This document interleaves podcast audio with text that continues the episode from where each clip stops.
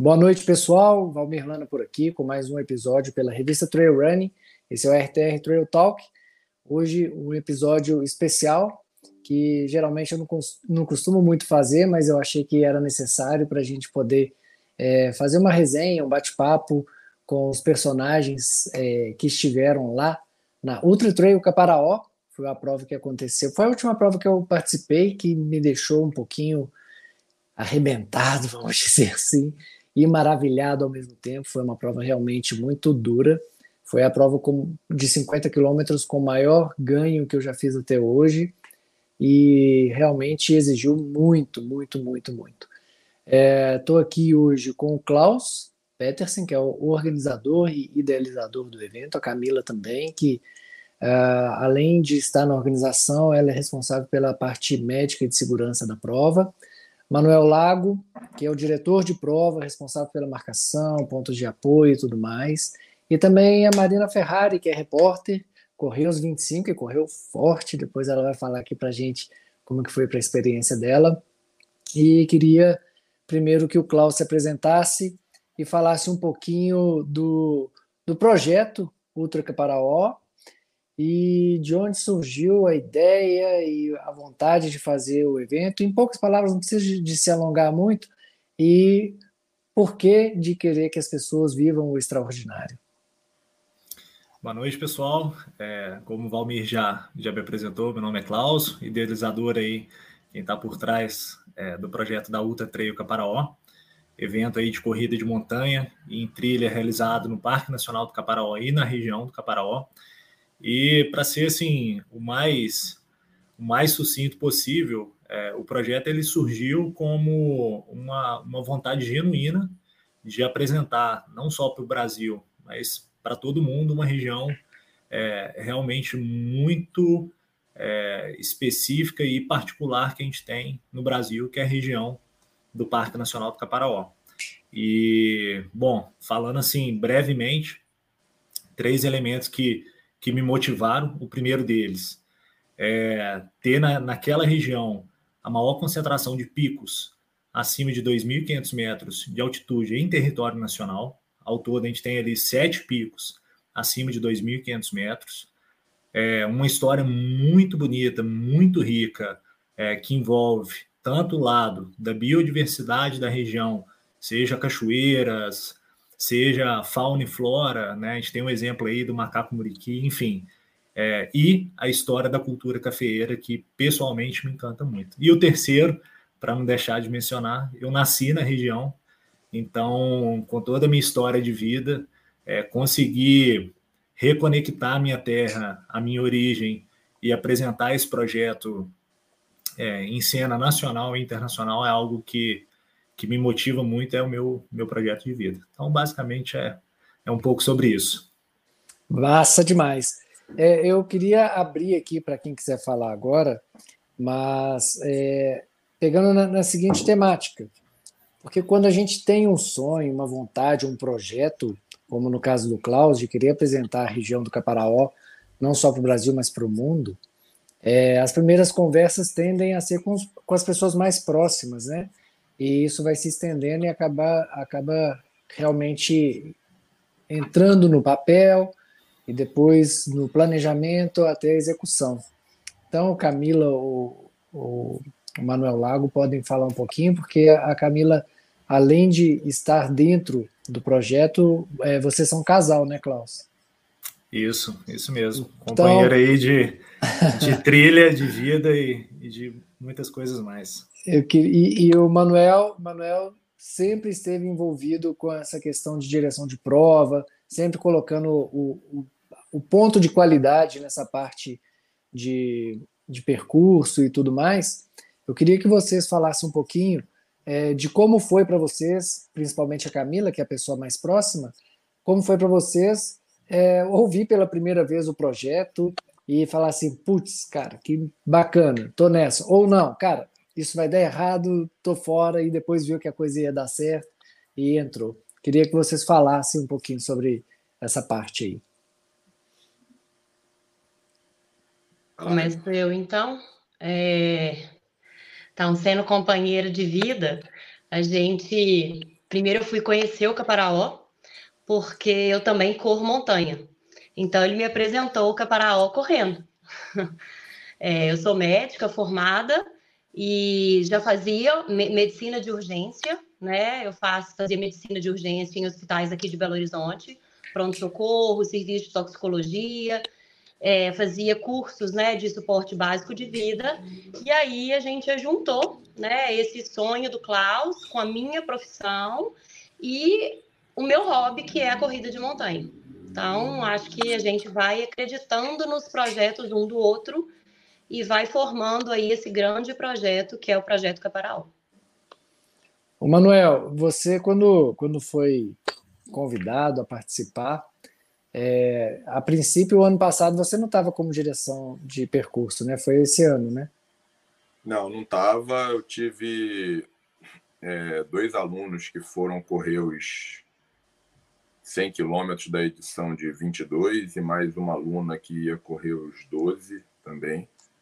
Mas quem, quem me introduziu, né, quem me apresentou ao Klaus foi o Francisco Ottoni. E aí a gente começou a conversar em, se não me engano, outubro de 22 para tocar esse projeto. Eu relutei um pouco ainda, porque minha vida está muito turbulenta de eventos, treinador, hum. atleta, embaixador, blogueiro, influencer, tem uma mistura de, de coisas aí que vão impactando a minha logística. Organizador de camp nos Estados Unidos. É, então, exatamente. e aí a gente combinou, né? A gente ia fazer um training camp lá no Caparaó, e aí foi bem legal. Teve né, atletas internacionais, teve atleta, as duas, duas atletas que foram ao Mundial Trail, tem um atleta, o treinador de vários atletas de, de ponta. Então foi uma integração muito boa e ali eu consegui é, controlar o sonho do Klaus um pouquinho. Fui o, o, o, pé no chão ali, joguei um pouco a âncora no mar para a gente dar uns dois, três passos para trás para poder viver o extraordinário de uma forma crescente e, e sempre buscando a perfeição. E a, a, ideia justamente é a gente atingir a perfeição daqui a uns dois, três anos de evento.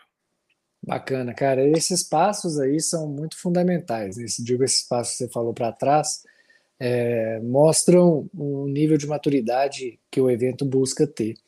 É, Marina, você está desde o início, né? E participou de tudo que o, que o Klaus já colocou. Como que foi para você, é, desde o início, assim, que você ouviu falar da Ultra Trail Caparaó, foi convidada, participou dos training camps, inclusive esse que o Manuel Lago falou, é, e até o pódio é, desse ano. Como que foi para você esse processo? Tudo bem, Lana. É legal até estar participando aqui com você e com esse time, né, que esteve à frente aí da Caparalta Trail 2023. E posso te dizer, assim, como atleta e com uma visão, um faro de repórter, né, que a gente vai apurando, assim, os cuidados que existem nas provas.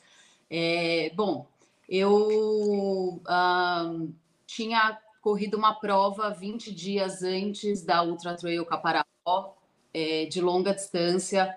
Então, eu confesso que eu corri a Caparaó com o que sobrou de mim, é, porque já tinha sido uma prova pesada, né, para mim. Fiz 25 quilômetros no Caparaó é, e gostei demais da prova. Enfim, vamos falar mais, né, do percurso mas realmente assim de uma beleza cênica inesquecível correr dentro do Parque Nacional assim foi incrível incrível. Posso te dizer que foi a prova mais bonita que eu participei de trail.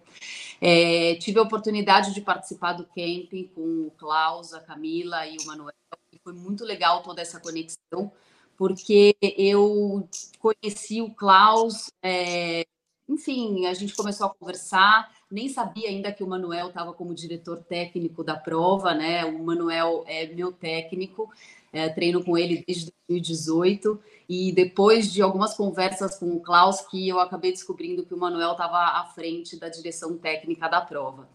E então a gente fechou, deu participar também do camp, que foi a oportunidade que eu tive para conhecer melhor o Klaus e a Camila e entender o cuidado que eles têm uh, ah, para proporcionar uma prova é, bonita uh, para as pessoas curtirem e ao mesmo tempo segura. É, eu confesso que, assim, hoje em dia existem tantos eventos, né, rolando de corrida, de montanha e de trilha, é, que eu sempre, quando fecho meu calendário, o Manuel sabe disso, eu gosto de trocar uma ideia com ele, é, porque me conhece, sabe como eu treino, também conhece aí esse segmento de corrida em trilha. É, então, assim, eu não sei, assim, uh, às vezes nem todos os eventos me passam uma certa segurança, sabe? Para a gente sair no meio do mato, né? A gente não sabe como é que funciona. E com o Klaus e a Camila eu senti essa segurança, sabe? Eu acho que existe realmente um cuidado. É, enfim, então acho que tudo fluiu da melhor maneira possível e de fato se confirmou no fim de semana aí do 25, né? 23 de maio, acho que foram os dias, e foi incrível, assim, eu gostei demais e voltei de lá dizendo com segurança para todo mundo que me pergunta, vá curtir um ano e faça a prova do Caparaó, porque vale muito a pena. Legal.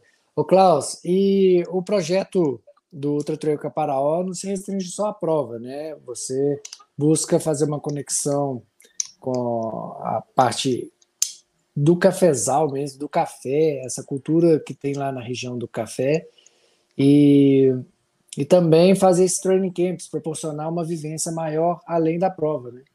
Perfeito. É, vamos lá. Antes da gente falar do projeto da Ultra Trail Caparaó, a gente é, devia gastar aí uma energia para falar rapidinho sobre o que, que se propõe a empresa guarda-chuva que organiza a Ultra Trail Caparaó, que é a Sun Sports.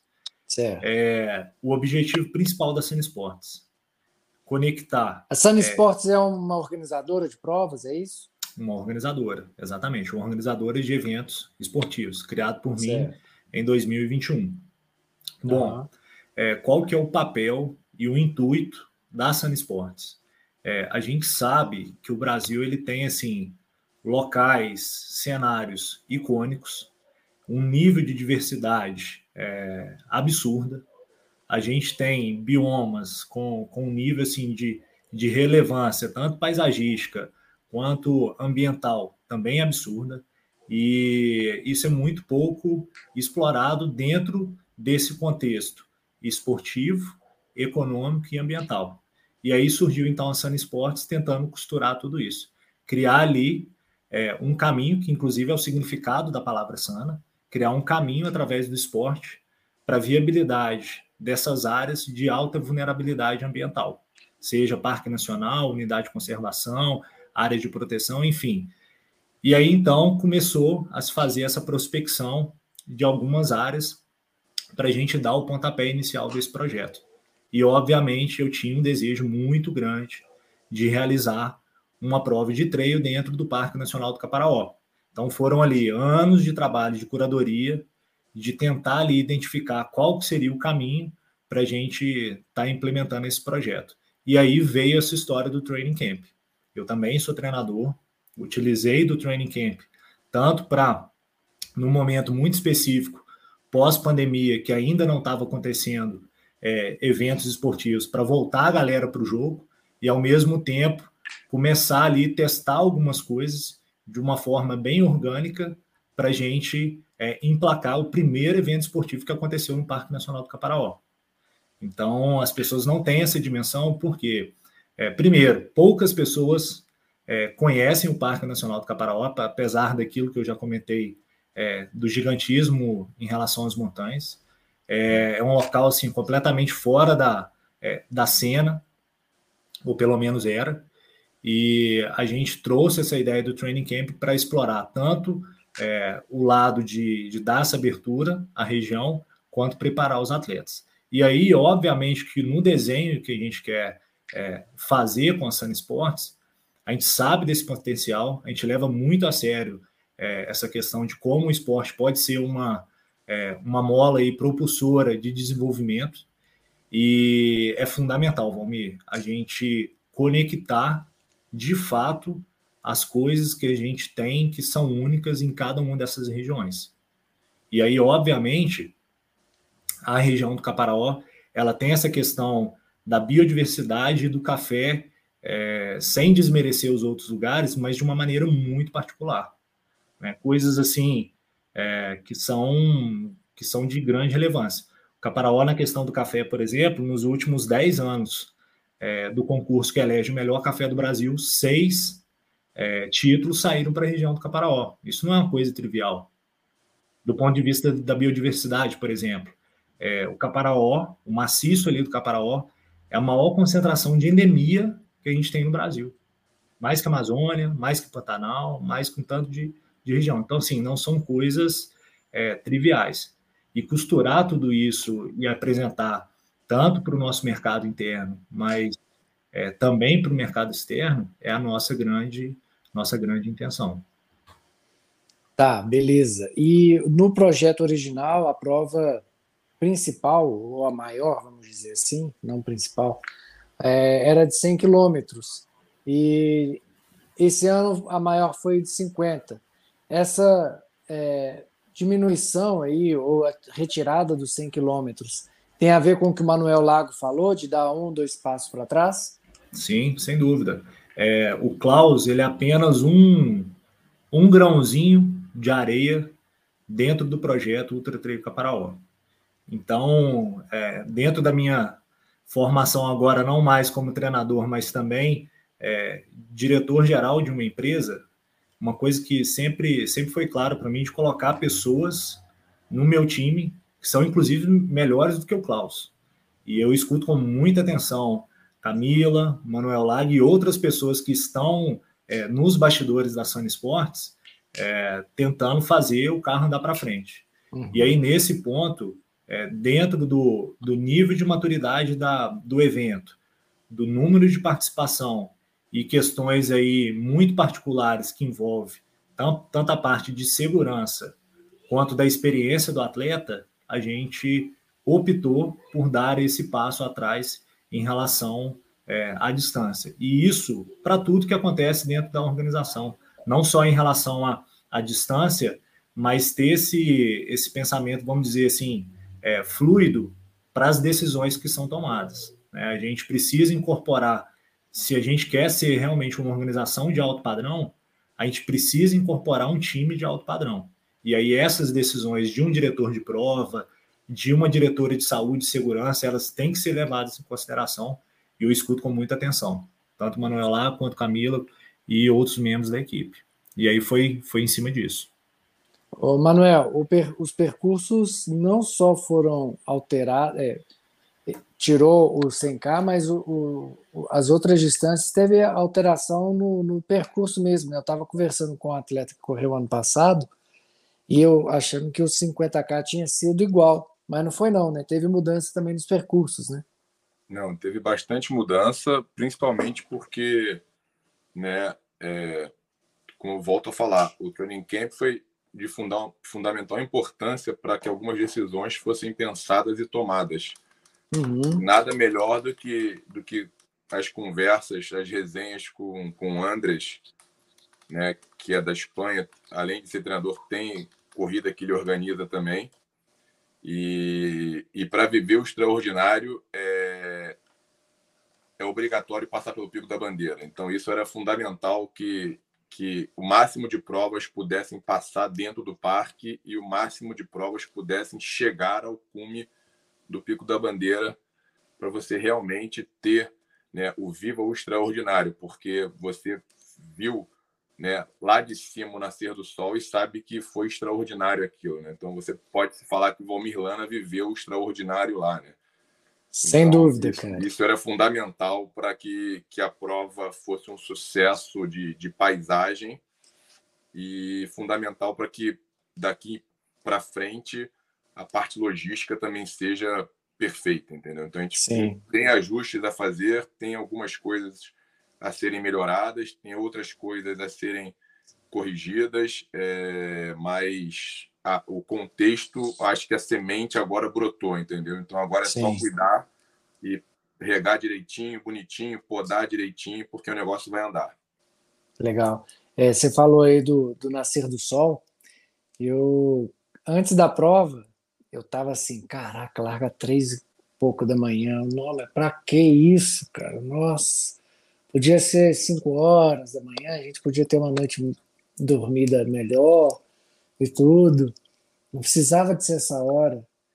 E aí, cara, a hora que eu cheguei no pico, com o sol nascendo atrás do pico da bandeira, eu falei, meu Deus, graças a Deus que foi a largada na madrugada mesmo, porque senão eu não teria visto isso aqui. O dia nascendo, cara, o sol nascendo atrás do pico, assim. Foi uma das cenas, assim, mais extraordinárias que eu já vivi até hoje dentro do trail. É, eu vivi uma, uma cena parecida, mas foi no é, fechando Mont Blanc, eu vi o sol nascendo atrás do Mont Blanc, que também me impactou demais, mas você está abaixo, né? Você está abaixo do Mont Blanc. Então eu via o Mont Blanc gigante, o sol atrás. E no Caparaó não, eu estava, putz, estava lá no altão, tudo aquele, aquela visão ampla de 360 graus, o sol nascendo atrás do pico, cara, foi assim, realmente extraordinário. E te falo, viu, Klaus, mantenha esse horário aí, porque por mais que as pessoas possam, antes da prova, ficar de, de cara virada, de bico, depois eles vão te agradecer como como foi o meu caso, tá? boa, boa. A intenção é essa. A intenção é essa. E, Marina, eu, eu vivi os dois lados, né? Porque os 25K largaram lá do Espírito Santo e foi até engraçado o meu caso, porque eu estava chegando Estava quase chegando já na, na portaria do Espírito Santo e estava próximo do horário da largada dos 25. Aí eu falei, cara, se eu chegar lá e ver a largada dos 25, vai ser algo fantástico, né? Nem se eu tivesse combinado. Cara, e eu rasguei de descer numa maior pressão, aquelas ladeiras muito inclinadas, de, de bloquete, joelho e tornozelo já dando umas reclamadas. Eu fazendo 4 e 10, 4 por 1, e vamos que vamos, vou chegar. Cheguei faltando um minuto para as nove lá. Aí, acho que, eu nem, acho que a Marina já tinha subido. Eu cheguei lá, tinha seis atletas assim. Eu falei, ué, cadê a largada? Falou, não, a gente vai pegar o carro e vai até lá em cima. Falei, nossa, não é possível. Tanto esforço à toa. E aí fui embora e perdi a largada, né? Obviamente, o pessoal subiu de carro até é. o ponto que ia largar. Mas o que eu queria falar era, era que eu tive duas oportunidades, né? Que a, na, no amanhecer, o sol nascendo, e depois a volta passando lá no pico mesmo, que foi fantástico. Eu queria que a Marina falasse um pouquinho como foi essa experiência dela de subir o lado mais duro, que o Espírito Santo é bem mais duro que o, o de Minas, é, e chegar lá em cima no ponto mais alto acessível do Brasil, né? A gente fala que é o terceiro pico mais alto do Brasil, mas de acessibilidade ele é o primeiro, né? O mais alto e o segundo mais alto fica na Amazônia e é quase que impossível de chegar lá, né? É. Eu, quando a gente estava indo para a largada, indo no carro, até te vi correndo, né? Não sei se você vai uhum. tá um pouco inclinado, mas eu ah, Ana, mas a gente acabou largando um pouco depois, né? Enfim, é, eu, assim, é, foi incrível, porque eu achei a mistura de terrenos dessa prova super interessante, né? Porque... Ah, continue. E aí, então, a gente já largou com o sol, né? Enfim, mas uh, aí a gente, depois acho que de uns 4K, né, entra numa trilha, é, que é bem interessante, a gente larga ali dos 25 quilômetros, larga ali da Macieira, né, do lado do Espírito Santo. E depois da trilha, é, já começa a subida, né, já ali dentro do Parque Nacional, pô, espetacular, né, a, a, vista das montanhas, assim, te acompanha, tipo, praticamente do início da prova, né, até a gente terminar... É, esse segmento de trilha, né? Já do lado mineiro, assim, mas grande parte da prova a gente corre com aquela vista incrível, é uma formação rochosa, assim, impressionante. E quando a gente já chega, uh, depois de alguns quilômetros já percorridos, né, numa parte mais elevada da prova, é muito interessante também, porque uh, a gente entra numa parte do Parque Alta, é, aquela vegetação de campo de altitude, bem de montanha, né? Então você corre assim, uma crista. E o mais legal de tudo que eu achei é que quando você faz essa travessia saindo do lado do Espírito Santo e indo para o lado mineiro, a vista que se tem do Pico da Bandeira é assim impressionante. E eu soube pela galera mesmo ali do Alto Caparaó, conversando antes da prova, que é mais bonita do que quem faz do outro lado, né? Não sei se você conseguiu reparar, Lana, você deve ter visto. É, deve ser realmente diferente, né? Então, assim, você vê aquela coisa gigante na tua frente. Ah, foi inesquecível. É, enfim, nunca tinha ido no Pico da Bandeira também. No camping a gente tentou subir até o, o Bandeira, mas no dia o tempo virou, não deu certo, então ficou essa vontade também de conhecer. É, pô, e o dia estava assim um estouro, né? Foi um espetáculo. É, então foi lindo, até me policiei para não perder muito tempo ali, porque também existe esse lance da gente controlar um pouco o tempo da nossa corrida, né, da prova, é, subir gravando, obviamente, e é uma subida bem dura, como você disse, né, bem inclinada, então precisei ali... Ah, mas fui na minha viagem, sabe? Tipo, gravando vídeo, mostrando, curtindo a paisagem, lá em cima idem, e a descida também, assim, é muito legal, tem bastante pedra, mas, enfim, é... Eu um terreno gostoso, né, de, de correr. E quando a gente sai do segmento de trilha, que vai para o estradão, eu achei até que fosse ser mais tranquilo. Para mim, na verdade, foi a parte mais difícil, tá? Correr ali no estradão, aquela descida. Nossa, minha perna assim cansou demais. Eu senti muito meu joelho. E o final da prova, que eu achei lindo, muita gente reclamou, mas para mim não foi o pior, tá? Eu volto a dizer que eu curti a parte do cafezal. É, eu achei uma parte bem autêntica ali, tem que ter Alto Caparaó, pô, é um visual lindo também ali da plantação. Então, a gente terminando ali, apesar das subidas, eu achei assim que tem que fazer parte desse percurso, porque faz parte do Alto Caparaó e tem que ter. Legal. Ô, Camila, queria que você falasse sobre essa parte um pouco mais técnica que envolve o seu trabalho dentro do Trator Caparaó que é essa programação de cuidado com o atleta, né? Porque, querendo ou não, a parte de montanha, que é bem extensa, é, ela é bem técnica e, obviamente, se corre alguns riscos. Não sei se teve algum acidente, alguma queda mais grave, alguma coisa é, na trilha ou no evento em si, mas queria que você queria que você falasse como você programa esse trabalho de segurança, de resgate, caso aconteça alguma coisa é, de acidente dentro do evento. É, então, Valmir, a gente faz, eu, eu gosto de falar que é o seguinte, eu não sou a médica da ambulância de arena, né? Porque uhum. muita gente chega em prova de trail e fala assim, ó, oh, tem uma ambulância ali parada, beleza, tô, tô seguro, tô bem. A gente montou uma estrutura médica para outra trail Caparaó. E essa estrutura médica começou há três anos, três anos antes, né? Dois anos e meio antes da prova, que foi o treinamento de todos os staffs, guias e todo mundo que trabalhava no Parque Nacional do Caparaó, com uhum. suporte básico de vida. Então, essas pessoas foram todas treinadas para socorrer de forma básica. Né? Então, o que é de socorrer de forma básica? Prestar o primeiro atendimento para qualquer atleta, né, funcionário, turista que chegar né, a vir a ter um, um agravo é, nesse trajeto. Então, esse treinamento é muito importante, porque eu realmente sou a médica que fico na arena, mas a gente tem toda uma equipe e todo o staff responsável pela essa estruturação médica durante a prova. Né? Então, esse treinamento é de suma importância.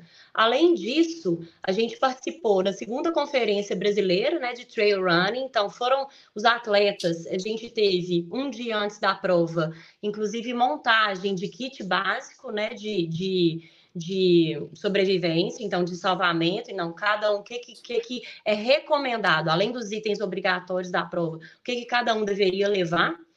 É, a gente comentou sobre alguns acidentes possíveis com animais, né? Os animais que estão podem, uhum. podem estar durante o trajeto, né? Isso é importante, saber o que fazer e o que não fazer.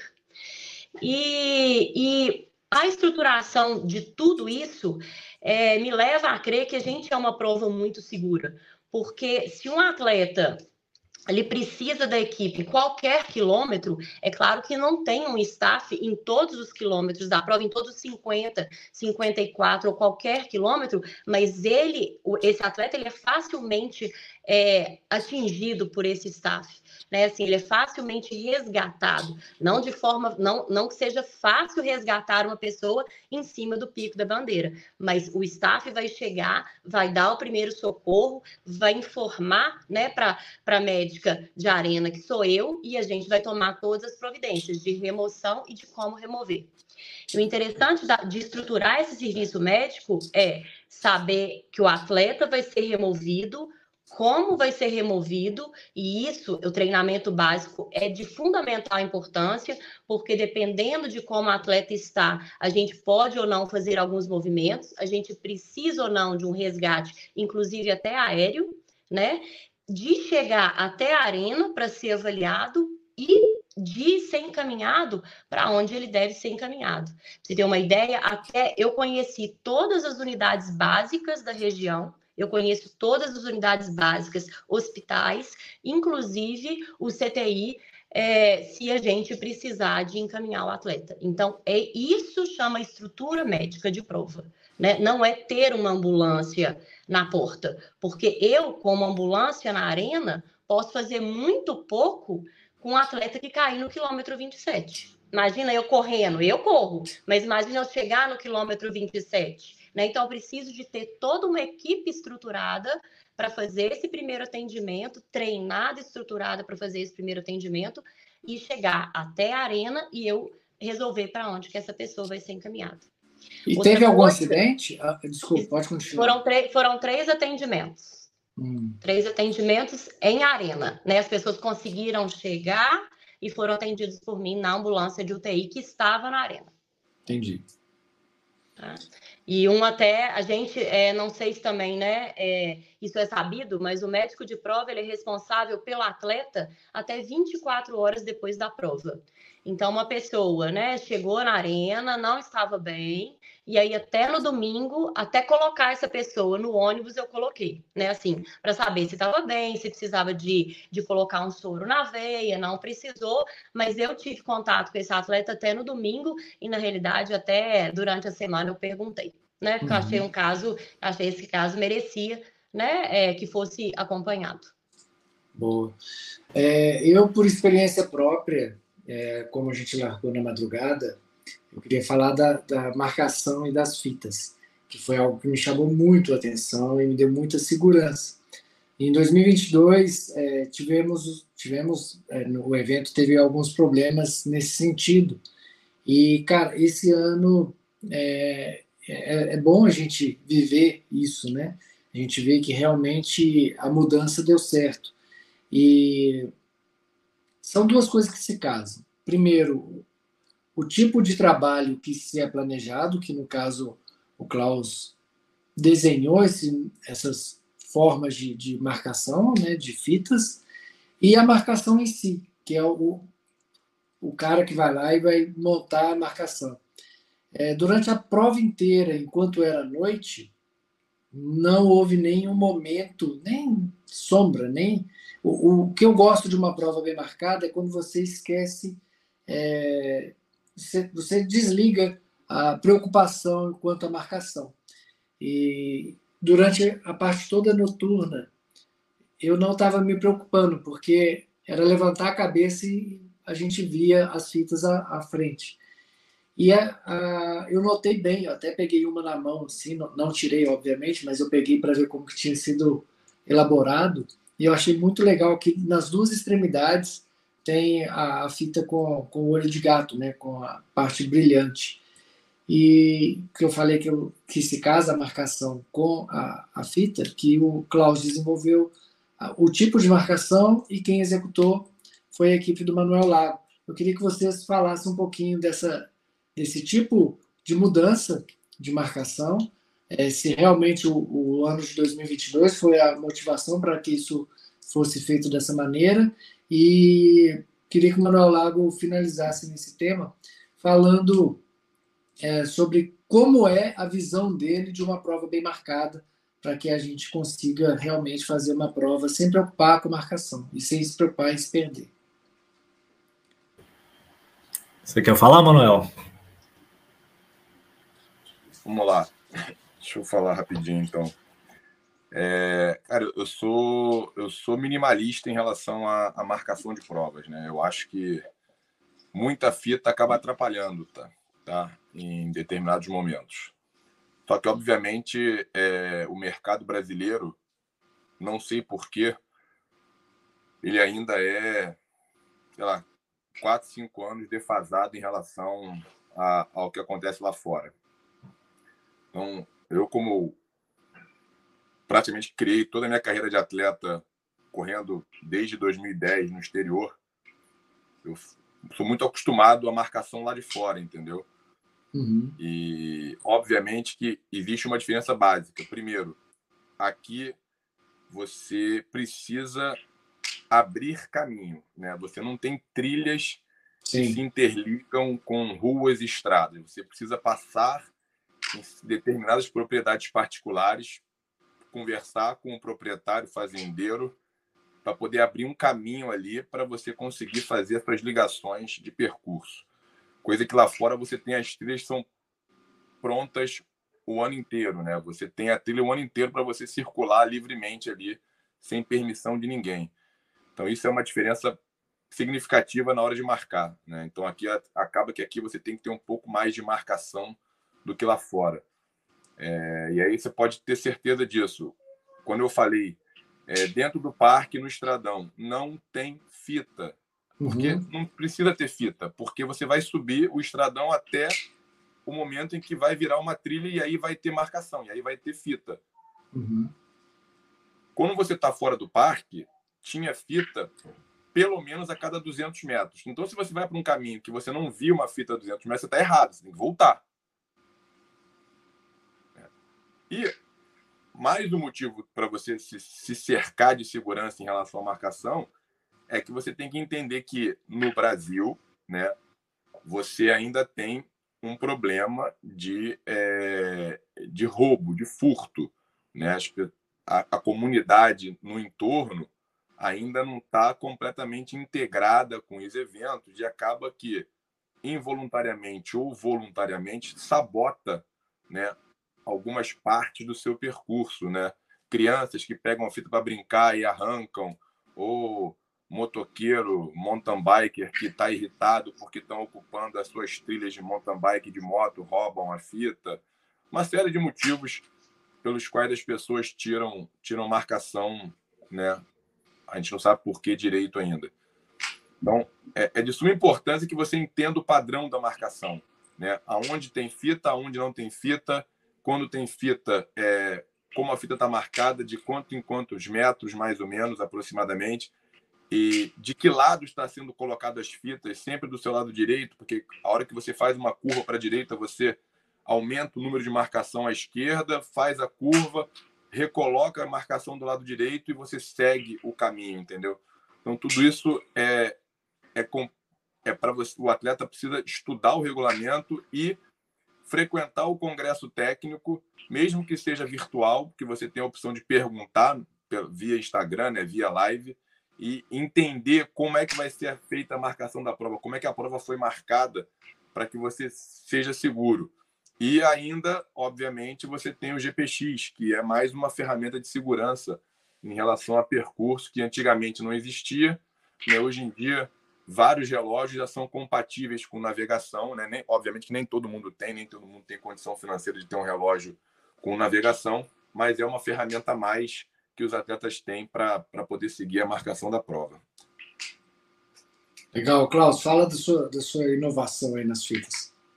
Bom, é, só complementar o que, o que o Manuel falou antes, é, realmente essa questão da, das marcações e o formato que, que elas são empregadas durante a prova, é, aqui no Brasil tem uma característica muito, muito particular e a gente, esse ano, mesmo, Manuel Lago, eu também sou da mesma opinião em relação a essa questão. É, eu acho que não chega nem ser o minimalismo, mas é, a, a, marcação de uma forma é, eficiente pensando o que, que a modalidade se propõe. Inclusive, a parte da navegação é um componente é, da modalidade. E a gente esquece, às vezes, um pouco disso. Né? Mas, enfim, sem entrar nessa, nessa questão, eu acho que o, o ponto principal, é, desde o início do projeto, a gente já trouxe essa parte essa parte luminosa, que foi uma inovação não só é, para os eventos a nível nacional, mas inclusive elogiado lá fora, porque realmente a parte luminosa é um canhão. E esse ano a gente fez um estudo mais, é, mais profundo, não só em relação à cor, mas em relação ao tipo de material que a gente iria utilizar. É, não é segredo para ninguém que eu, né, enquanto é, idealizador do projeto e sendo um projeto dentro de uma unidade de conservação, é, eu tenho essa obsessão de fazer com que, que o evento seja o mais sustentável possível. Isso sem ser aquela coisa piegas para, é, do ponto de vista comercial ou qualquer coisa nesse sentido, mas uma vontade genuína nossa. Então, desde o copo plástico, que é o, é, o mais básico, que não tem no evento, obviamente, até o material empregado no nosso sistema de marcação, que aquilo ali é um tecido natural e que espero eu que a gente consiga utilizar aí para algumas edições. E aí essa cor, não por acaso, ela foi pensada de acordo com a paleta do mês é, que se tinha é, o evento. Então, assim, uma coisa muito específica que se fosse em janeiro seria uma cor completamente diferente. É, se fosse um pouquinho depois de junho e julho também seria uma cor diferente. Inclusive, é, já até falei isso nos bastidores com o Valmir é, o nosso encontro, que aconteceu também no Caparó, é, da reunião dos organizadores de treino, é, eu pretendo é, produzir um material com essas experiências da escolha de cor, como que é feito essa, essa decisão, para a gente sim ter é, esse nível de marcação o mais efetivo possível. É, o último ponto, assim, Valmir, que eu, que eu quero destacar em relação a essas questões, é que, infelizmente, esses problemas que o Manuel Lago é, comentou, eles de fato acontecem, aconteceram ano passado, aconteceram esse ano, só que esse ano a gente estava, obviamente, muito mais é, preparado. E isso é, é, uma coisa que não só envolve comunidade, mas envolve outros interesses, e da nossa parte é, é aquilo. A gente quer sim fazer o, Caparaó brilhar e a gente está pronto para é, que a prova aconteça da forma como está todo mundo trabalhando, trabalhando duro e sério para que é, isso aconteça, né? seja na marcação, seja na saúde e segurança, seja na alegria, na experiência de arena, é, enfim, tudo que a gente quer é, é, que realmente todo mundo, organização e atleta, viva o extraordinário. Legal. É, o que eu, que eu queria falar um pouquinho também é sobre é, os atletas que participaram e nível de performance. É, eu cheguei quase com cinco horas lá no, no lado do Espírito Santo. Claro, não estou na ponta dos cascos, vamos dizer assim. Eu não consegui treinar tanto quanto minhas planilhas mandaram, mas acredito que é, a, todo mundo que chegou na minha frente, eles chegaram bem na minha frente. E principalmente queria falar de atletas de performance. É, o primeiro colocado chegou no lado do Espírito Santo com três horas e meia. Cara, é, surpreendeu vocês, assim, de alguma forma, o nível de performance, tanto masculino quanto feminino, independente da distância? Queria que vocês falassem um pouquinho disso daí para gente. Se foi mais rápido ou menos do que o ano passado, como que foi para vocês? Eu acho que esse ponto relacionado à performance tem um, um ponto até mais profundo aí que envolve até o, o training camp.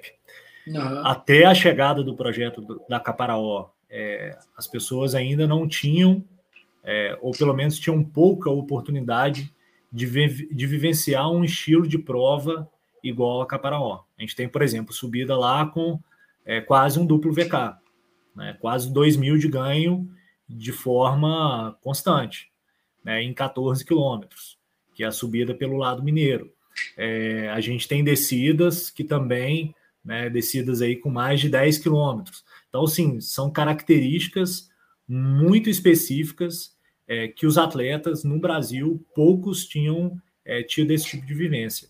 Então, desde o início do training camp, é, a gente observa a evolução, inclusive de atletas que vêm desde esses training camps, que até agora já foram três, mais dois eventos, a gente vê essa evolução constante desses atletas a partir é, dessas, dessas experiências. Mas, de fato, na minha, na minha visão, inclusive por, por estar do lado de Pedra Menina, me surpreendeu muito alguns atletas do, dos 50 quilômetros, inclusive é, que são colegas pessoais, a gente acompanha aí é, o dia a dia, o treinamento, enfim, treina junto às vezes e ver aí algumas performances foi, foi bastante é, bastante gratificante, né? Especificamente aí o primeiro colocado masculino foi uma surpresa para todo mundo. O nosso planejamento era que é, o primeiro iria virar para o lado capixaba em torno aí de 4 horas e 15, 4 horas e 20. E passou aí com, com 45 minutos de, é, de antecedência. Então foi, foi, foi, bem, foi bem interessante. E que siga nesse caminho de evolução de performance. É, e seguindo nesse tema, é, a gente tem aqui a quarta colocada geral dos 25 quilômetros. Queria que ela falasse sobre a preparação dela e já com o técnico do lado, isso é muito bom. É, ela que já falou um pouquinho aqui que ela estava vindo de duas provas, né? Ela fez uma prova em Portugal, de uma, uma maratona, depois parece que ela fez mais uma prova e foi para Caparaó.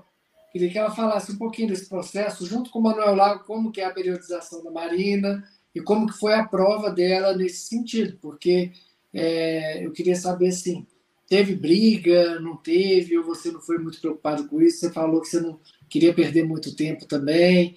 É, teve um pouquinho desse, dessa vontade, pô, tô em tal posição, eu posso chegar no, no pódio geral. Conta pra gente essa experiência de correr lá na frente, Marina. Bom, eu na, não tive essa prova. Eu, eu fiz a minha prova em Portugal, 42, foi 3 de maio. E no, é na 25, né, gente?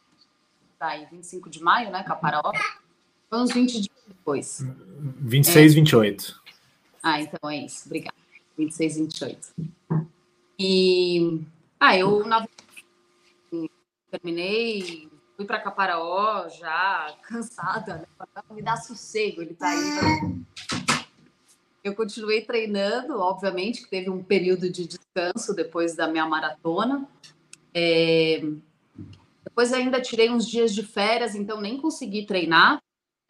Mas quando eu voltei para o Brasil, né, enfim, trabalho de população, tal, isso eu consegui como um planejamento é algo, uma atividade também que eu sempre faço, já faz parte da minha rotina. É, sobre corrida é, de posição, eu confesso que eu nem sabia que eu estava na quarta posição, é, porque existe é muita coisa. Eu duas atenções que eu tenho que ter nas provas. Eu brigo, escolho, tipo, as provas também fazer mais força, né? Algo Uh, mas eu sempre tenho um compromisso também de finalizar o meu vídeo, né? Aliás, para para extraordinário, vocês podem ir lá ver e vocês vão ver como tá bonito. Uh, mas então existe essa divisão de atenção, né? Eu preciso estar atenta à gravação e ter essa continuidade, né, da história, contando um pouco da prova e ao mesmo tempo também a minha parte como atleta, claro que, né, aflora ali na hora e a gente sempre quer fazer o melhor. É, em competição é isso, né? A gente coloca número de peito e, claro, chega ali treinada, porque uh, eu treino com constância, então eu chego ali no momento e é claro que eu vou tentar fazer força, né? E dia deu, deu certo, assim, foi uma surpresa, fiquei feliz, é, peguei aí quarto lugar. É, então, e, a, e essa prova em especial me preocupou um pouco porque depois eu vi os desníveis, né? Tinha muito mais de descida, que é um ponto fraco meu, do que de subida, né? Subida eu vou, não sei, engato, eu consigo manter, sabe, uma força, mas a descida. Mas enfim, ali no dia acabou fluindo assim, descer ali nas pedras, né? Um pouco depois do, do Pico da Bandeira, gostei e deu certo deu certo e foi um, uma lembrança linda o troféu, porque é um saquinho de café característico do Caparaó. é, tá aqui guardado na sala, então é isso, uma lembrança aí para o resto da vida. E o Marino, o Manuel também pode falar, eu acho que ele caiu, mas é, eu, eu já vivi algumas experiências de focar numa prova, uma prova longa, uma prova difícil, e depois fazer uma outra prova que, que é menor, né? E depois faz a prova longa, dá aquele descanso e emenda em uma outra prova. É... É... Incrivelmente, eu sempre me saí muito bem nessa outra prova depois dessa prova longa. É, eu tenho alguns exemplos, até mesmo de Zegama, que eu corri depois de ter feito Miute e depois de ter feito também Peneda Gerês. Eu fiz Miute, na outra semana eu fiz Peneda Gerês, que foram sete dias, e na outra eu fiz Zegama. E na Zegama eu fiz uma baita de uma prova, eu fiquei impressionado. Você sentiu que a sua prova no Caparaó teve um, um, um resquício do seu treinamento forte para a maratona que você fez anteriormente? Teve, sem dúvida nenhuma, porque assim, eu acho que por mais que eu tenha parado de. Ah, mas eu, na verdade eu parei uma semana, né? Porque pós-prova eu já ia parar, é, era algo estipulado pelo Manuel. Depois eu teria que voltar a treinar, mas acabei estendendo né, para a Espanha para assistir Zegama, inclusive. Sim. Foi também super bacana, assim. E eu ele, eu falei, eu treinar aqui, mas o tempo estava fechado, chovendo muito, e eu já tinha pegado tanta chuva, sabe, nos outros dias. A minha prova em Portugal foi bem pesada por conta do clima. Confesso que eu não estava muito no espírito de sair para treinar é, naquele tempo. Então eu falei para ele, vou conseguir treinar aqui. Ele falou, bom, faz o treino que você conseguir. Eu falei, tá, vamos ver eu acabei fazendo só no dia de Zegama, porque eu subi muito alto, eles assistem, né, fazem aquele corredor histórico, e aí caminhadinha, né, dá uns 3 quilômetros, lá, com uns mais, mas claro que eu fui num outro ritmo, né. Mas, e assim, a gente acaba chegando forte por conta desse treinamento, né, provas alvos, e com a cabeça eu acho que tem um conjunto aí interessante que a gente consegue envolver mais, né? O nosso desempenho acaba é, aparecendo justamente por conta disso, né? Tira um pouco desse, dessa responsabilidade, tipo, poxa, minha prova alta, eu treinei até aqui, tenho que entregar alguma coisa, mas você está bem treinado, então acho que dá para usufruir aí desse pacote. Ô, Manuel, eu tava falando com a Marina aqui, que ela fez uma, uma boa prova, uma ótima prova, quarto geral no Caparaó, e ela estava vindo de um período de pós-prova, de uma maratona, e eu estava falando com ela que as minhas, uma, algumas das minhas melhores provas foram depois de fazer uma prova muito longa, descansar e fazer uma prova menor. E eu queria saber de você como treinador, até o Klaus também pode falar disso, é, desse aproveitamento desse treinamento para a prova longa, se realmente isso acontece, se a gente tira uma semana de descanso de uma prova depois de uma prova longa, você ainda está muito bem treinado para uma prova um pouco menor? Então, Valmir, é, é, eu, falar isso para mim é um pouco difícil, porque eu sou meio estraga prazeres, né? Então, na verdade, eu, eu, eu analiso performance, eu não analiso classificação, né? Então, na verdade, Sim. eu sempre falo que a classificação é o momento, curte o momento, beleza, vamos focar na performance. Como é que foi, entendeu? Qual foi a relação quilômetro desnível, sensação de esforço no primeiro terço, no segundo terço, no último terço da prova, etc, etc. E o que é fundamental, é, treinar atleta que vive do esporte acaba que é mais fácil, porque o amador ainda mais no caso da Marina que a gente está falando, ela tem trabalho, ela vai para a prova a trabalho. Então ela faz uma sequência de provas e não necessariamente ela treina para aquelas provas. Ela treina ir para aquelas provas porque faz parte do trabalho dela cobrir jornalisticamente a prova. Uhum. Então, existem situações desse tipo. Então, para mim, qual... qualquer atleta que corre uma prova segurando uma GoPro, segurando um telefone filmando, a performance ele já está comprometida. Sim.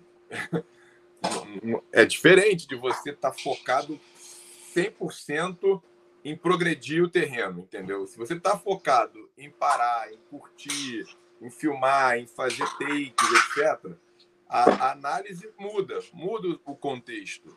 Então, desde o início do ano, a prova-alvo da Marina foi nos Açores. E, obviamente, que aí a gente trabalha fazendo o quê? Só recuperando. Ela pode ir bem ou pode ir mal. Mas o nosso trabalho é só recuperar ela para que ela consiga fazer o trabalho dela, que inclui correr percursos duros, como foram os quase 26 quilômetros com 1.800 positivo e, e 1.800 negativo, basicamente. Então é muito duro fazer isso depois de uma sequência de provas. E aí você vê, é, tiver que descansar a semana inteira e só fazer a prova aos domingos, pode ser que tenha um momento que tem que ser feito isso, porque é o trabalho dela. Ela precisa trabalhar. Ela precisa pagar as contas, ela precisa pagar o leite do Conrado em casa, entendeu? Tem Conrado tem beber leite lá todo dia lá, entendeu? Então ela tem que trabalhar, ela tem que fazer isso. E aí você trabalha muito mais recuperando o atleta do que levando o atleta ao auge. Sim. Ir bem é meio que uma roleta russa. Você pode ir bem como não pode ir mal, mas você sabe que o foco não era ir bem ou ir mal. O foco era trabalhar. Sim. Então, na verdade, a gente teve ano passado um foco em maratona de asfalto, que a gente conseguiu atingir a meta. Esse ano teve o foco né, de Açores, que era terminar bem a prova de Açores, e a gente conseguiu. E aí vem o lucro né, de um pódio geral no Caparaó, que, é, pela minha sorte, eu tive três atletas no pódio geral do Caparaó feminino, então foi para mim, como treinador, foi muito, muita satisfação ter aquele pódio feminino e poder tá aí agora de, tentando descansar ela, né? Porque ela, ao invés de descansar, ela foi largar na meia maratona do Rio para PR, né? Tipo, vai lá, me desobedece, mas fez o PR, mas tudo bem. Aí tô falando, é o acaso, entendeu? Não era a data para isso, entendeu? Entendi. É, é, difícil, né? Mas aí, como você falou, como ela trabalha com isso, acaba tá, que ela está sempre bem treinada. Ô, Cláudio, você quer falar alguma coisa sobre esse tema, cara? Eu quero, cara. Tem, tem, tem dois pontos legais aí. Primeiro, é, o perfil de prova, que eu acho que pouca gente está comentando sobre isso, e é, isso aí foi um, um, um lance proposital. É, eu acho que nunca tinha tido né? Se, se tivesse, vocês me corrigem aí, mas uma prova com esse perfil é, de desnível negativo ali, é, com uma característica muito mais forte do que a subida. E os 25, isso foi proposital, cara. Dentro do, é, vamos falar assim, da curadoria das, das distâncias, é, e tudo aquilo já que a gente conversou sobre o cafezal, sobre os elementos ali é, da prova, dela ser uma prova realmente completinha, trecho alto de montanha, trecho dentro de Mata Atlântica, trecho é, em estradinha e single track de cafezal, é, trecho muito técnico de pedra, tanto subida quanto descida. A prova do 25 ela foi é, proposital em relação fazer a largada a quase 2 mil metros de altitude, fazer uma travessia de 12 quilômetros de puro single track acima de 2,200 e a grande parte acima de 2,500. E aí sim começar a pirambeira, a descida. Então a prova ela teve 1.500 de ganho com 2.200 é, de desnível negativo. E isso é, impõe um nível de carga é, ali durante a prova é, muito, muito forte. A gente sabe que é, a descida, por conta ali da questão mecânica mesmo, ela, ela tira o atleta de prova, muito mais às vezes, né, dependendo se for o perfil igual a Caparaó, muito mais do que a subida, porque a subida é, o atleta até respeita, mas a descida às vezes o atleta empolga ali e sai igual igual uma estourada de boiada morra abaixo e esquece que tem 10 quilômetros de descida. E aí chega no final, tem uma subida num cafezal com 200 metros de, de ganho positivo e não tem perna. E, inclusive, atleta meu quebrou durante a prova por conta disso. Então, teve a famosa pegadinha mesmo do malandro, mas é, de boa intenção para a gente também, é, além de organizar a prova, além de vivenciar o Caparaó, evoluir enquanto, enquanto atleta. Então, acho que tem esse, esse aspecto aí que, que deveria ser mais é, comentado pelos atletas e os próprios treinadores. É, segundo a sua dúvida em relação à parte é, da Marina, está chegando de, um, de uma maratona e partindo numa sequência, deu diferença de duas semanas, Marina? Mais ou menos? Bom, é, é. pelo menos assim, o que a gente estuda, vê em, é, em trabalho científico, a gente tem o famoso pico de performance. E a gente tem uma janela desse pico de performance. Então, obviamente, é, que tem esse, esse efeito residual, principalmente se a gente pensar uma distância é, mais longa e após isso você fazer uma distância mais curta, você ainda pega é, esse, esse efeito residual da sua periodização de treino chegando num pico de performance que foi o caso da Marina na prova que ela fez em Portugal. E após isso, duas semanas fazendo um trabalho aí de, de recuperação, como o Manuel falou, é, e trazendo toda essa bagagem é, para o Caparaó. A prova, a prova que ela fez em Portugal é uma prova também muito exigente, tanto na parte de subida, né, o trecho lá dos, dos vulcões principalmente, quanto a parte de descida é realmente muito exigente. Então, querendo ou não, tem sim esse, é, esse, esse efeito residual, mas que fica um, um ponto claro. Quando o atleta é, consegue ter assim, performances é, extraordinárias logo após a, a prova-alvo dele, foi porque não extraiu o máximo da prova-alvo. Isso é uma, uma impressão que é, o Klaus tem. De, de, se você tem um, um nível de entrega realmente numa, numa, num pico de performance, o efeito disso para a sua prova subsequente, o nível de performance tende a ser é, bem menor do que quando o nível de, de entrega na prova-alvo não, não chega ali ao máximo. Mas isso entra também naquele aspecto que o Manuel estava falando é, do que, que o atleta está se propondo dentro daquela prova. Né? Então aí entra outras questões. É, eu acho que nesse, nesse tema a gente poderia fazer até um podcast sobre isso, porque eu tenho várias perguntas aqui, mas eu não quero me aprofundar muito, não, é, porque não é o, o objeto desse podcast. Mas realmente eu acho que vale a pena até a gente trocar uma ideia depois, numa próxima oportunidade, sobre esse tema de treinamento, de performance, de picos de treinamento, sobre é, periodização para provas, calendário. Isso eu acho que que são temas que, que são interessantes da gente falar e espero oportunamente a gente conseguir falar sobre isso. Ô, Valmir, é... Valmir ah, diga. Só, só para fechar isso aí, é... só para lembrar, existe uma coisa chamada carga emocional. Uhum. Quando você se prepara muito para uma prova que é o seu alvo, a tua carga emocional está muito alta. E isso pode comprometer o resultado. E aí, quando você vai para uma prova que você não tem pretensão nenhuma, pode ser que a coisa ocorra muito mais naturalmente, que a coisa flua muito melhor, porque você está com a pressão lá embaixo, entendeu? Então, isso faz muita diferença também. Perfeito, mais um tema para outro podcast. muito bom. O trabalho psicológico que as provas é, têm sobre a gente na hora de colocar o número de peito e na hora do já. Isso aí, mais um tema muito interessante.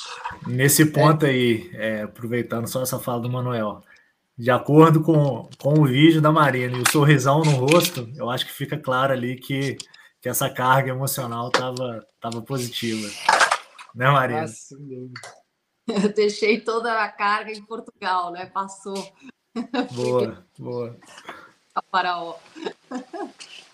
Ô, Klaus, fala um pouquinho pra gente sobre essa vontade sua de conectar é, o evento de Outra Trail com o café, né? A gente teve a experiência lá de é, na parte final Eu confesso que não me agradou a parte final, passar dentro do cafezal. É...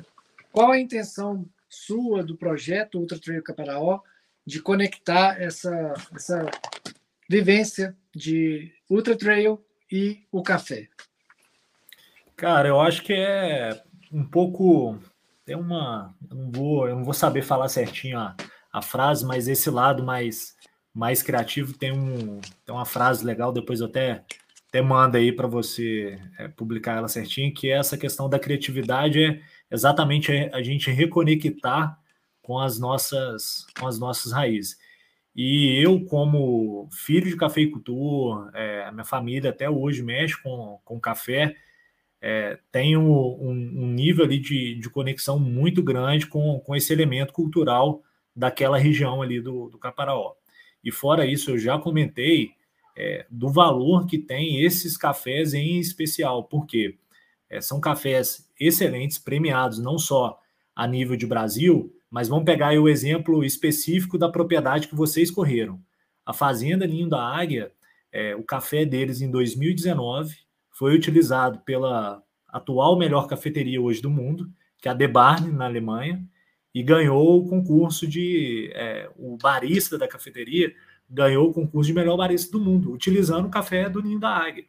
Então a gente, poxa, viaja aí o mundo, participando de eventos que conectam esse aspecto da paisagem conectada é, à cultura é, regional, vamos dar exemplo aqui, poxa, Maratona do Vinho de Medoc, é, eventos em Portugal que tem é, também vínculo com vinho com azeite, Espanha, tem vários eventos que correm em olivais, é, na Suíça, eventos inclusive em região que leva o nome do queijo, e a gente, enquanto brasileiro, ainda não se ligou para a quantidade de elementos culturais, gastronômicos, é, sei lá, musicais, enfim, que faz parte do nosso repertório cultural, que é, tem uma beleza incrível que a gente deveria valorizar um pouquinho mais. É óbvio que não é aquela coisa é, enlatada que é só pegar a partir de agora e sair né, copiando a Ultra Trail é, Caparaó. Tem um processo de curadoria,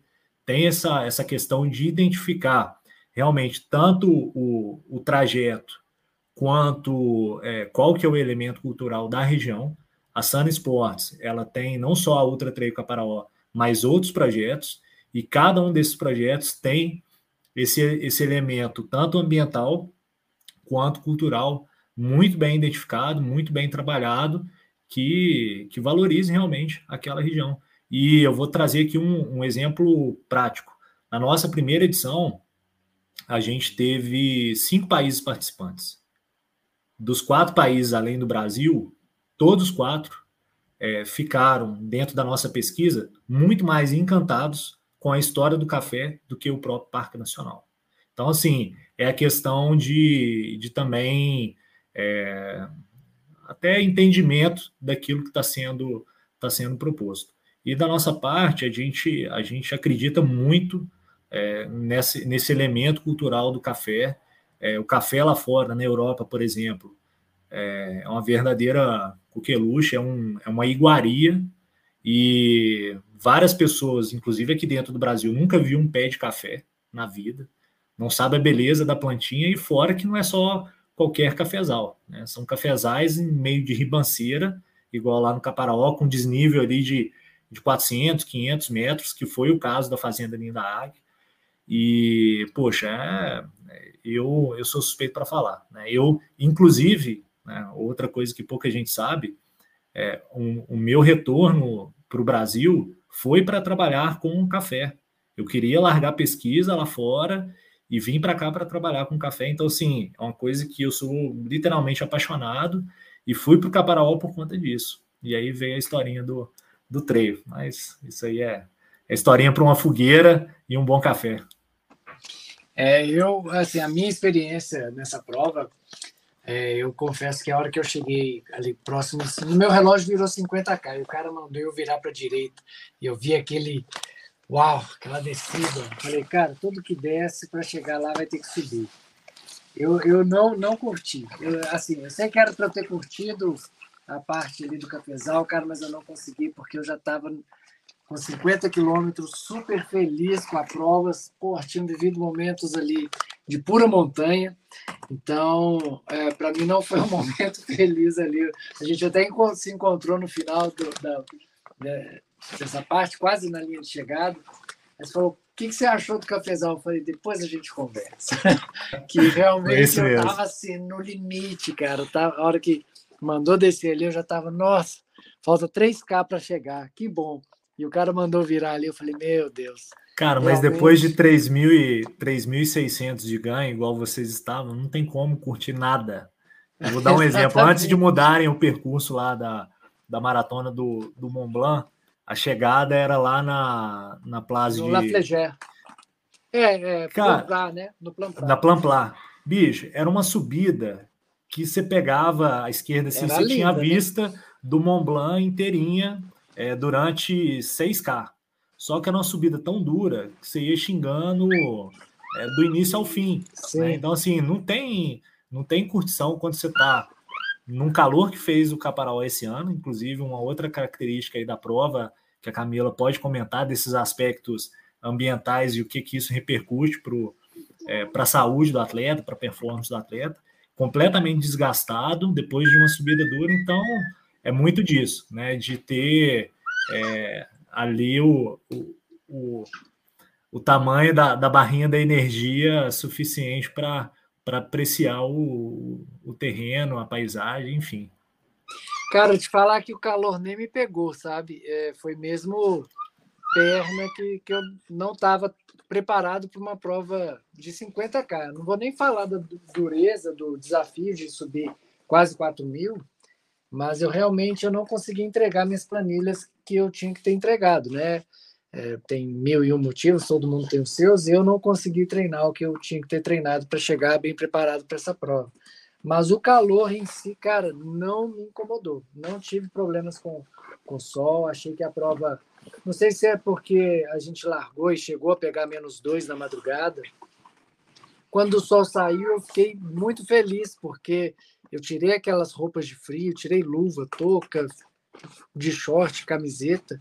Para mim foi muito bom. É, o pessoal falou, ah, foi muito quente. Eu falei, ó, oh, eu nem tinha me tocado que fez tanto calor assim.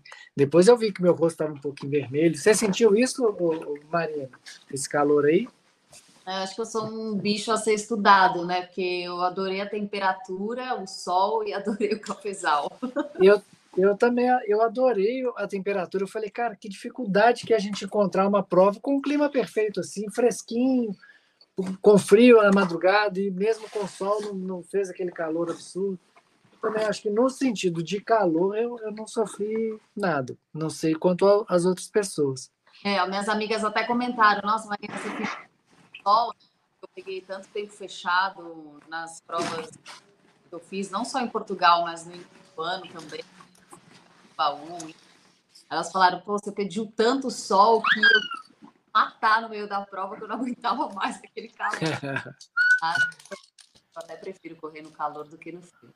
Ó, uma constatação oficial: a Marina não é pé frio de eventos. Solzão pleno no Caparaó, né, Marina? É Mas... isso.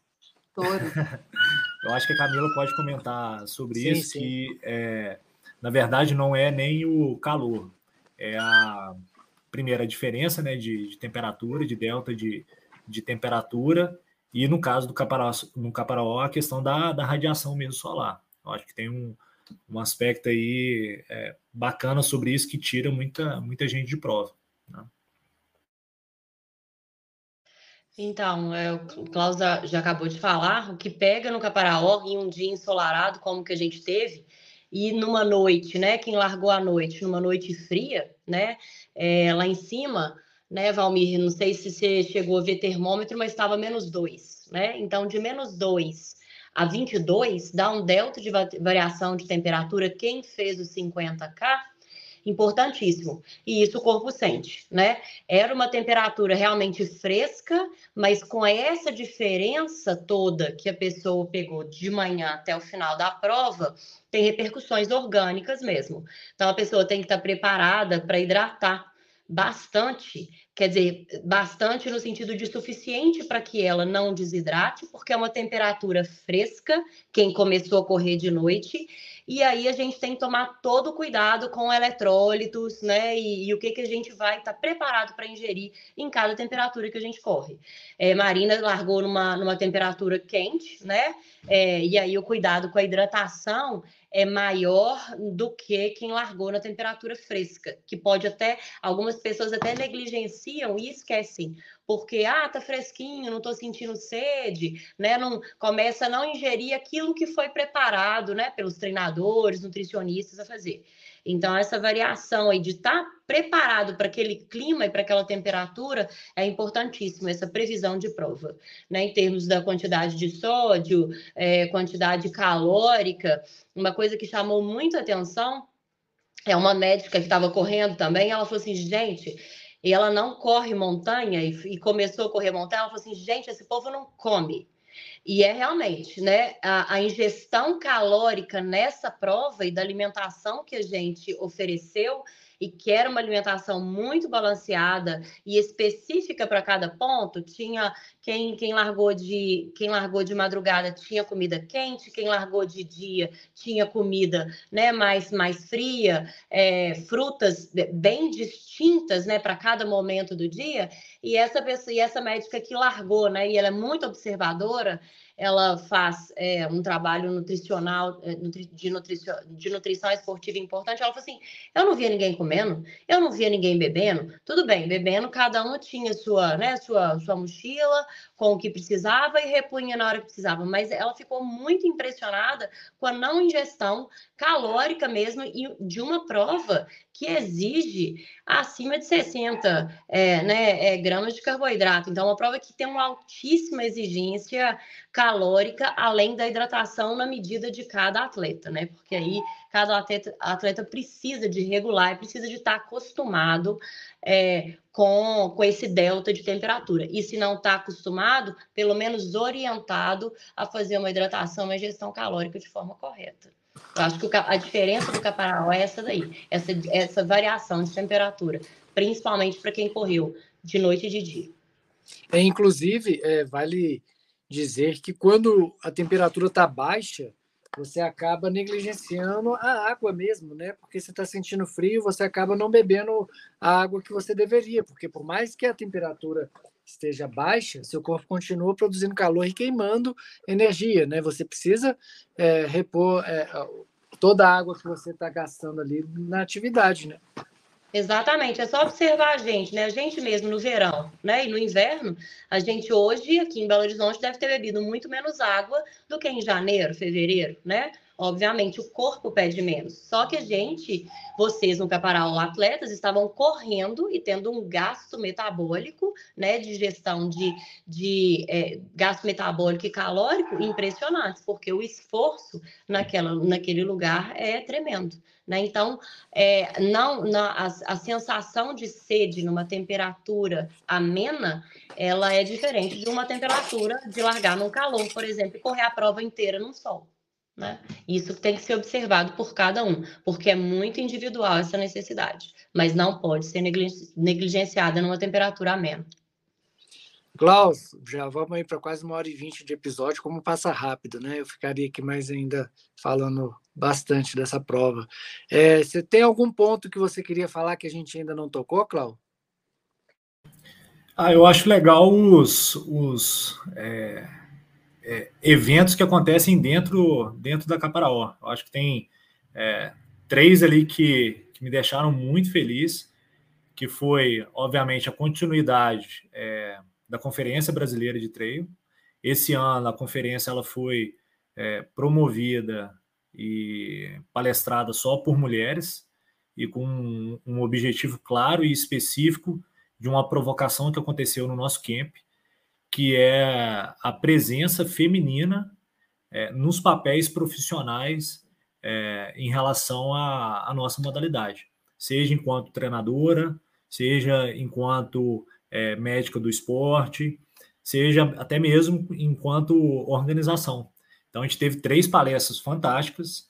É, uma, mais uma vez, é, a Camila se disponibilizando em tratar o assunto de, de saúde na montanha. Então, trazendo essa sensibilização aos atletas dentro desse tema. Então, acho que foi é, um. E é um processo que, que tem que ser contínuo.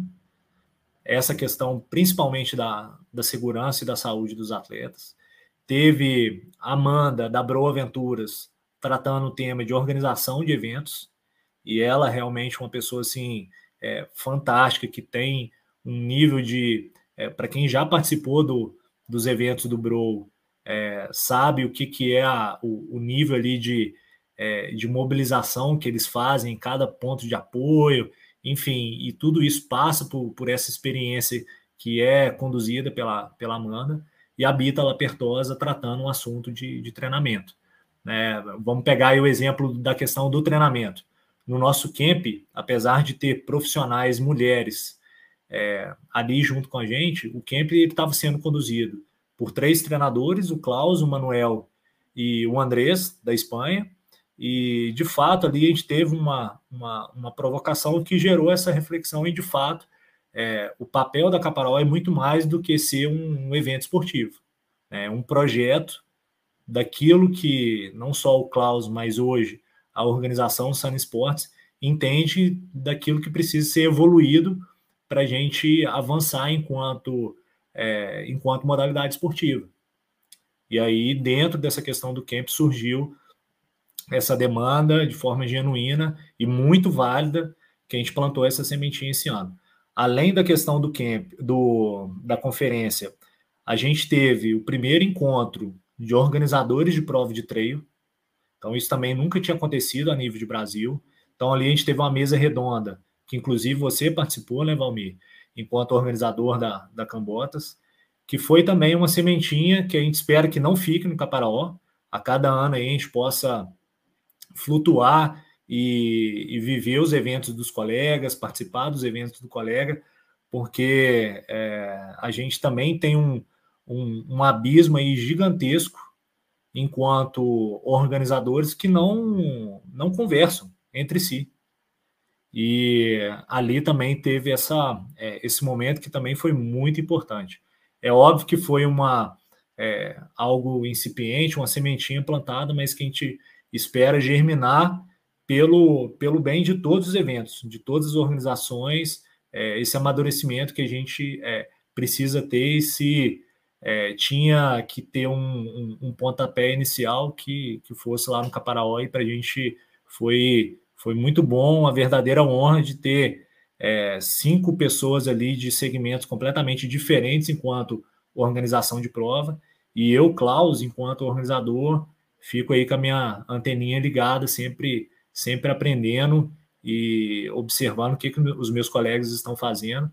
E, de fato, esse ano eu tive muito feedback é, dentro desse processo, dessa caminhada, até a gente chegar no, no Vivo Extraordinário. E por fim, eu acho que a gente tinha que é, comentar sobre aquilo que de verdade, Valmir, me deixou mais feliz esse ano, cara. É óbvio que eu tinha essa, essa coisa entalada na garganta de, de entregar aquilo que eu sonhava com, com a prova do Caparaó, isso, isso não é segredo para ninguém. A prova estava engasgada mesmo na, na minha garganta, mas teve uma coisa esse ano que, que me até me emociona, cara. O que a gente fez na corrida Kids foi algo muito especial.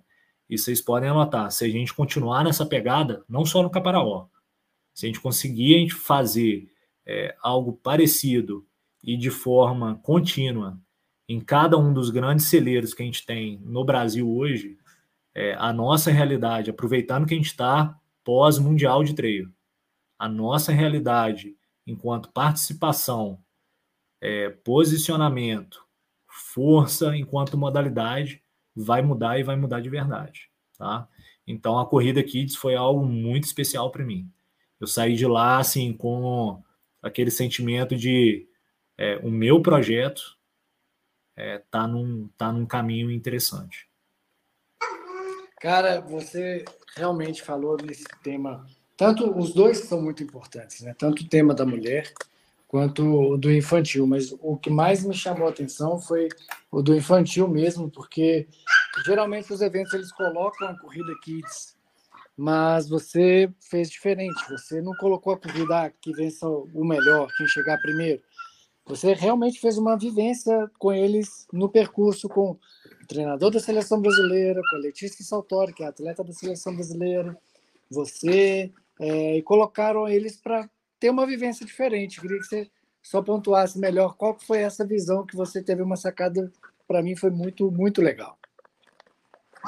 Eu acho que o Manuel pode até também contribuir com isso, cara, mas assim, sendo bem honesto, Valmir, é, a nossa profissão, cara, ela, é, enquanto ciência do movimento humano, né, educação física e outros, é, e outros cursos que tem dentro desse pacote maior, é, a galera literalmente rasga livro, sabe? E, e, rasga livro num momento que, que é importante, que é a, a fase da formação atlética é, do, dos nossos futuros atletas.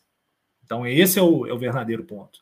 Como é, que, como é que um país quer uma presença massiva no Mundial de Treino, cobra performance dos atletas, cobra resultado, sendo que é, nós, enquanto organizadores de evento, coloca um cone a 200 metros, solta a criançada, manda contornar o cone e volta e fala que isso é corrida kids sabe? Então, é, a gente é, tem que assumir a responsabilidade.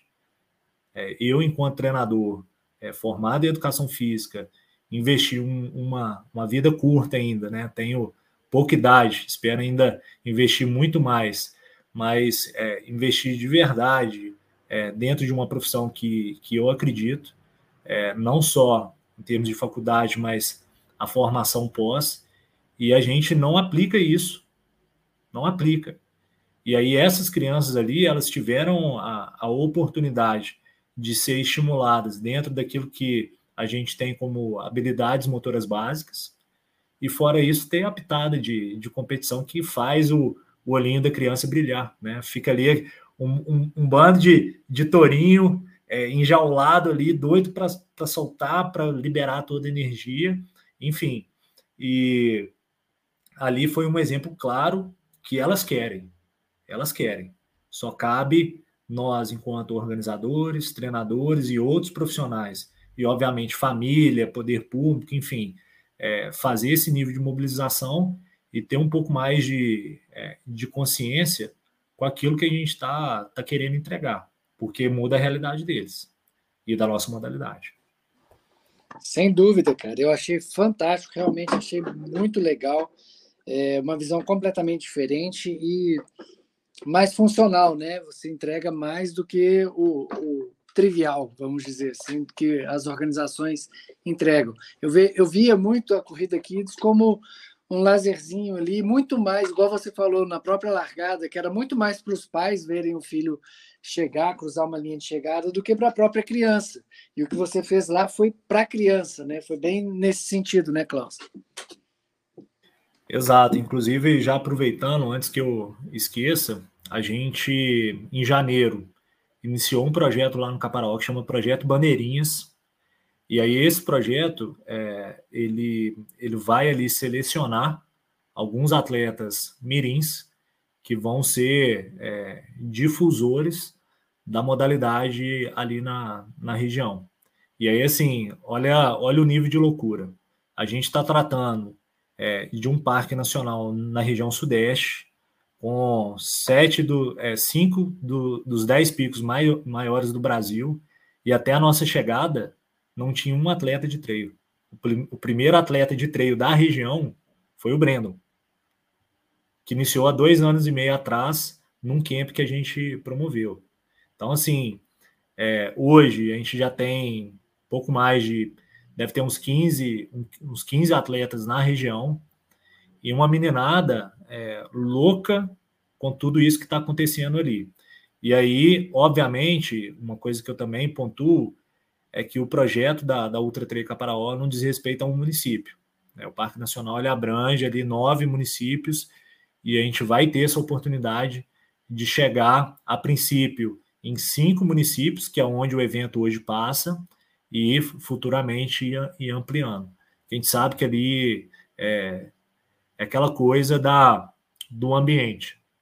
A gente tem uns exemplos aí africanos, né, do, do Rift Valley, o que, que isso promove no, né, nos atletas daquela região. Eu tenho o sentimento que, que ali no Caparaó, a criançada, por vivenciar aquelas, aquelas pirambeiras, ajudar a família a apanhar café, sobe, desce morro, enfim, já está no DNA desses meninos. Então ali precisa realmente é, ter um, um, estímulo, porque é, vai sair ouro, vai sair ouro. Cara, muito, muito legal. É, eu queria parabenizar a organização, é, você, Klaus, especialmente, a Camila, é, o Manuel Lago, pelo belíssimo trabalho que ele fez também como diretor de prova. É, foi realmente uma experiência. É, é, até, até redundante falar que foi extraordinário, mas realmente foi. É, eu fiquei muito, muito feliz com, com a prova. É, eu digo que a prova é uma prova essencialmente de montanha, é muito técnica a parte de montanha, tanto do lado mineiro quanto do lado do Espírito Santo, é bem técnico, a do Espírito Santo especialmente. É, fiquei bem feliz com a prova. É, queria então parabenizar toda a organização, todos os atletas que foram, é, que alinharam, né? A gente fala muito dos finishes, mas o pessoal para se inscrever numa prova que, que sobe o terceiro pico mais alto do Brasil e o mais acessível deles, é porque realmente tem muita coragem, muito treinamento envolvido, tá? Então fica aqui meus parabéns a, a toda a organização, aos staffs, ao exército, exército também que, que esteve lá fazendo parte dos staffs, deu uma segurança muito grande para a gente. É, eu acho que foi um, um, ponto alto também do evento ter o exército do lado de, de vocês. E, enfim, é, Marina, pelo excepcional trabalho que ela faz, a Marina entrou para o trail há, há, algum tempo aí e ela vem somando muito. Eu sou muito fã do trabalho que ela vem desenvolvendo em todos os sentidos, não só em cobertura de prova, mas em review de tênis, em mostrar é, a parte de dentro da, da, da, corrida, não só das provas, mas do, do treinamento. Eu acho fantástico, Marina. Fica aqui a, a minha gratidão a você e meus parabéns também pelo conteúdo feminino que você cria. Que a gente precisa, a gente fala muito disso de é, das mulheres terem mais espaço, mas eu, eu falo muito para as mulheres que a gente precisa de mais marinas, que não é só abrir espaço para a mulher, é as mulheres também abrirem o seu espaço, como a Marina faz, e faz de maneira muito brilhante, melhor que a maioria de todos os as pessoas que estão no nosso cenário. Meus parabéns, viu, Maria, pessoalmente. Legal. Legal. Só aumenta a responsabilidade agora. Não, mas realmente aumenta a responsabilidade, mas é, que sirva de, de estímulo para novas mulheres, para as mulheres é, criarem conteúdo também, né? não esperarem somente outros canais criarem ou pessoas falarem ou ficar só na cobrança, que criem também como você faz e faz de maneira esplêndida. Ah, legal, obrigada. É, eu acho que também a gente não faz nada sozinho, né? Hoje em dia eu trabalho com o Conrado e Sim. parte de criação e mídia, é, mas enfim, é, a gente ama de verdade o que a gente faz. É, nem sempre, né, o resultado das contas gostaria que fossem como a gente imaginava, mas de fato tem muito amor. Então, é, o resultado positivo é consequência, sabe? É um segmento especial, não só para a física, mas as pessoas também que a gente se envolve, conhece, é, acaba ajudando cada vez mais, assim, entender que estamos no caminho certo e que a gente gosta de e vamos seguir por mais desafios que apareçam caminhos, mas também faz parte, acho que de qualquer. É isso aí. É, Camila, quer falar alguma coisinha é, para fechar o, episódio? Agradecer muito, Valmir, o apoio, agradecer Marina a participação, Manuel a direção e tudo que a gente aprendeu né, com ele esse ano. E que a UTC, né, o Caparaó, tá aí em 2024 para mais pessoas conhecerem e estarem junto com a gente. Muito obrigado por tudo. Manuel Lago, para fechar. Então, é, eu sigo muito um, um, um, lema, né? para que os eventos deem certo, né? Que é Embrace Your Community. Eu acho que se você não envolver a comunidade no seu evento, seu evento nunca vai dar certo.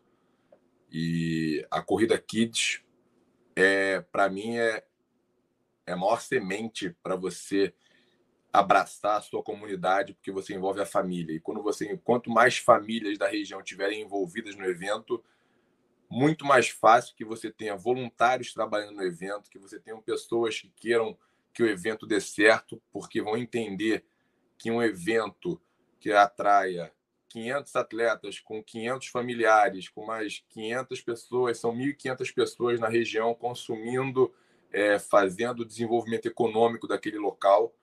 E a Corrida Kids, uma das ideias nossas é justamente envolver as crianças com os pais. Né? Esse é um ponto fundamental. O outro ponto, que é uma, é uma, é uma pergunta para ficar no ar, é por que, que as organizações de prova, de corrida, é, bloqueiam data de nascimento de participante. A gente teve uma coisa de 6 quilômetros que o vice-campeão tinha 11 anos e o sexto colocado tinha 8 anos e eles seguiram fitas. Eles, eles não foram com ninguém puxando eles. Eles correram sozinhos, seguindo fitas. Tá? Então, para as pessoas pensarem por que, que se bloqueia data de nascimento e inscrição e não se coloca um CPF responsável na inscrição para você liberar a criança a participar, tendo a faixa etária dela lá de até 18 anos, né? Porque normalmente é 16 a 18, não é de 0 a 18, é 16 a 18, só se permite 16 anos. Esse é um ponto. E a outra é a menção que me deixou, eu não sei o que me deixou mais emocionado, se foi eu, eu vendo as crianças correndo os 6K e depois a corrida Kids em si, ou se foi a primeira vez que um PCD faz a travessia é, completa de portaria a portaria e foi o único motivo pelo qual eu não cortei ele, na verdade, eu liberei a, o, o, excesso de, de, de, tempo, porque é, era totalmente único o que a gente estava vivendo ali com uma pessoa deficiente visual, fazendo 26, quase 26 quilômetros é, em terreno pedregoso é, e mesmo assim passando muito pouco tempo do tempo limite de prova. Foi algo, foi algo extraordinário, né? Como a gente tem falado aqui, foi para mim foi um momento marcante. Realmente esse momento do, do cego. Do Anderson. É, isso, ele participar da prova. Eu, eu cheguei a passar por ele no percurso e queria salientar também uh, os guias, cara. Eles cantando para ele aonde pôr o pé, como entrar com o pé na, na passada. Porra, cara, foi realmente muito fantástico e emocionante também ver a chegada dele. Realmente foi algo extraordinário, mais uma vez. Ótima Klaus, lembrança. É, palavras finais aí para a gente fechar o episódio? Cara, só, só agradecer de verdade. É, esse ano além de tudo isso que a gente conversou, o nível da energia é, das pessoas, do time, é, do, do local da prova, estava muito diferente. E isso repercutiu muito é, na experiência de todo mundo. Foi, foi pauleira, não, não tenho dúvidas, tanto para os atletas quanto para a organização, mas é, essa energia que estava que tava no ar do Caparaó esse ano foi foi extraordinário realmente. E eu sou um cara privilegiado pelo time que eu tenho. Tá? Então acho que eu queria finalizar com isso. Né?